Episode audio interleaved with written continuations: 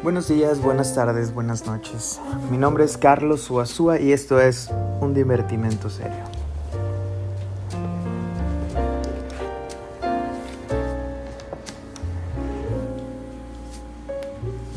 La función sí, todo un tema que debería de ser tratado con mayor especificidad debido a que Foucault evidentemente ha dado una crítica fuerte a lo largo de toda su obra acerca de la función sí. Pero, ¿qué sería esta función psi? Foucault en El Poder Psiquiátrico, texto evidentemente que recomiendo ampliamente, sobre todo por la pertinencia que tiene, va a mencionar que la función psi está en todos los lugares donde es necesario hacer funcionar a la realidad como poder.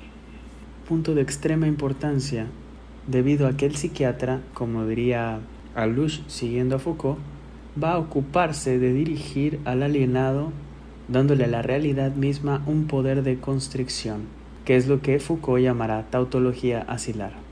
Y otra cita del poder psiquiátrico de Foucault donde dice darle entonces poder a la realidad y fundar el poder sobre la realidad es la tautología asilar. Lo que quiere decir esto es que la realidad ejercida como un poder hace que todo aquel que se suscribe, sabiéndolo o no, a la función sí, usará la realidad como la justa medida del deber ser, cosa que Alush va a replantear sobre el hecho, junto con Foucault, de si el saber médico es realmente el que genera la administración del poder, ya que no existe conexión entre el saber y la práctica de los alienistas o psiquiatras ya que cada uno recorrería su propio camino. Bueno, sin mucho preámbulo, sin introducción, comienzo a hablar de estos temas debido a que la pertinencia con la que me he encontrado con un texto de Alush, que hace años que, he revisado una y otra vez, cada vez encuentro cosas nuevas, terminó por generar toda una discusión muy particular en una de las actividades que coordino en la que discutíamos precisamente este texto y me voy a centrar hoy justamente en las etimologías. Etimologías que si bien la práctica y el desarrollo de las disciplinas van transformando, no hay que olvidar que la función sí sigue permeando a toda práctica y que hay que estar advertido de estas situaciones. Sin embargo, para hacer hoy como una suerte de esquema generalizado, vamos a enmarcar las etimologías pertinentes de dos cosas psicología, psiquiatría. Me refiero al texto de Jean Alouche de Speakanalysis o que se encuentra en la revista Me cayó el 20 número 13. Es el primer artículo y está en la página 9. Sin embargo, no voy a hacer una clave de lectura sobre este texto, sino que solo voy a extraer de él esta cuestión importante que considero que es algo que deberíamos de tener todos a la mano. Leeré el fragmento, el texto, que a lo mejor nos puede dar luz sobre estas cosas.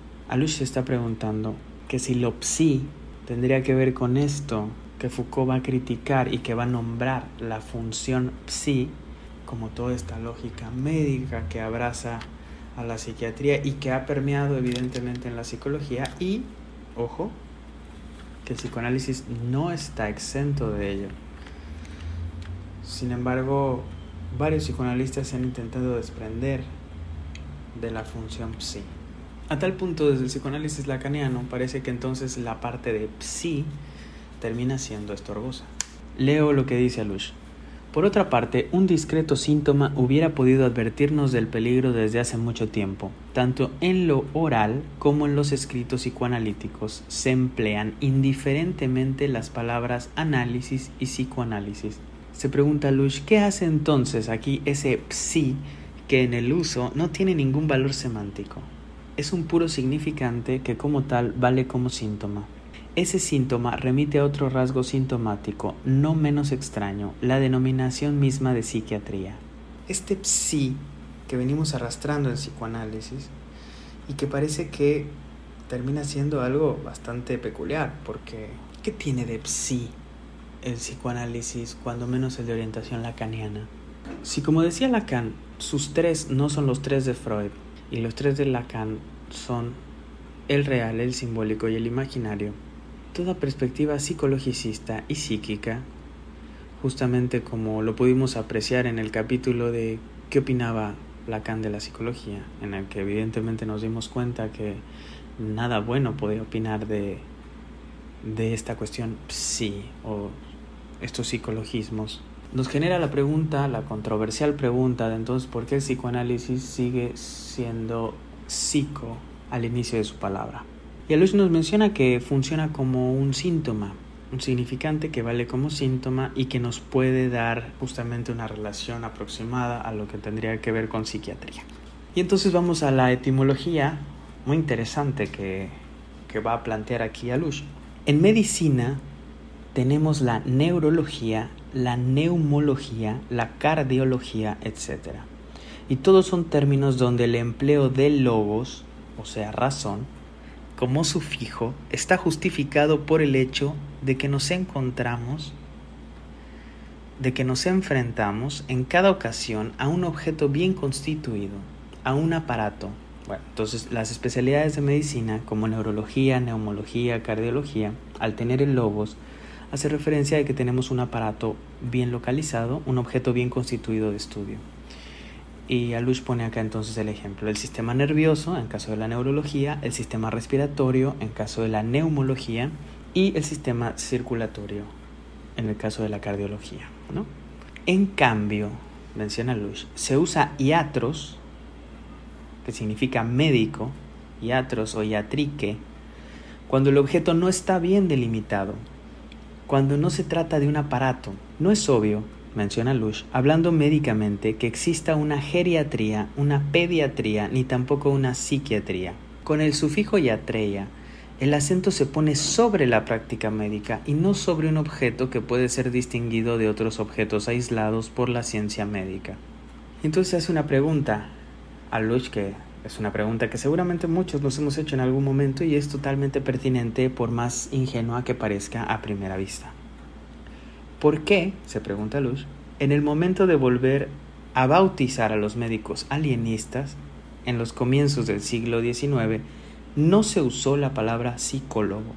Es la pregunta que muchos nos hemos hecho, no sé si ustedes que me escuchan alguna vez se lo, se lo hicieron, o incluso por una lógica de sentido común, la gente podría pensar, bueno, si existe cardiólogo, neurólogo, el psicólogo, ¿será que pueda prescribir medicamentos? ese logos nos emparenta mucho en el sentido común como si tuviera una relación con la medicina. Y es que es, es una pregunta muy pertinente. ¿Por qué los psiquiatras no se llamaron psicólogos mejor? Continúo con la cita de Luch.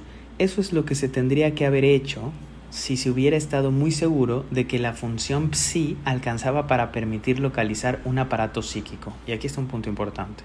La psiquiatría nace sin un aparato, sin un objeto definido. Sigo con la cita.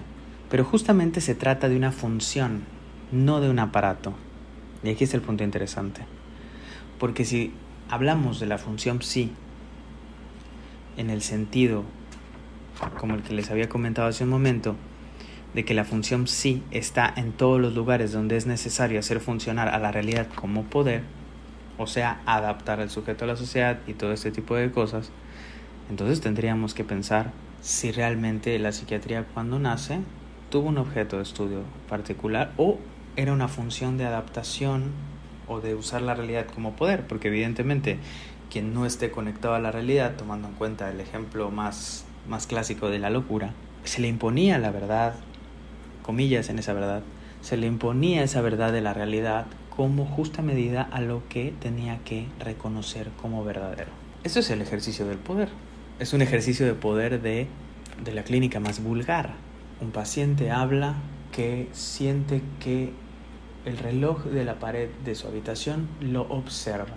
Si el clínico, por pensar en psicólogo, psiquiatra o analista o lo que sea, si el clínico toma ese reloj, lo desmantela y le muestra al paciente en cuestión que no existe nada que lo pueda observar dentro de ese reloj, se está usando la función psi, se está usando a la realidad como poder lo que deja entonces en el abandono y en el desamparo a toda una narración, toda una queja, a todo un malestar subjetivo que yace en ese que consulta al clínico. Sigo con la cita de Lush, donde decía, pero justamente se trata de una función, no de un aparato.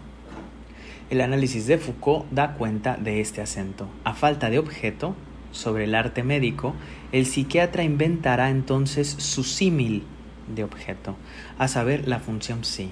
Pero esto vendrá acompañado de cierto flotamiento, pues la práctica iátrica, si seguimos las indicaciones de Filón de Alejandría, retomadas por Foucault, no conciernen al alma sino al cuerpo. Filón habla del grupo de los terapeutas. Esta cita que voy a retomar, que está en Foucault, está en Alouche, y que voy a retomar ahora, es sumamente importante para incluso poder distinguir entonces lo que es un terapeuta. En la etimología más clásica, tomando a Filón de Alejandría, dice así. ¿Y por qué, dice Filón, se llaman terapeutas? Pues porque curan el alma como los médicos curan el cuerpo. Su práctica es terapéutica, dice, como la práctica de los médicos es iatrique.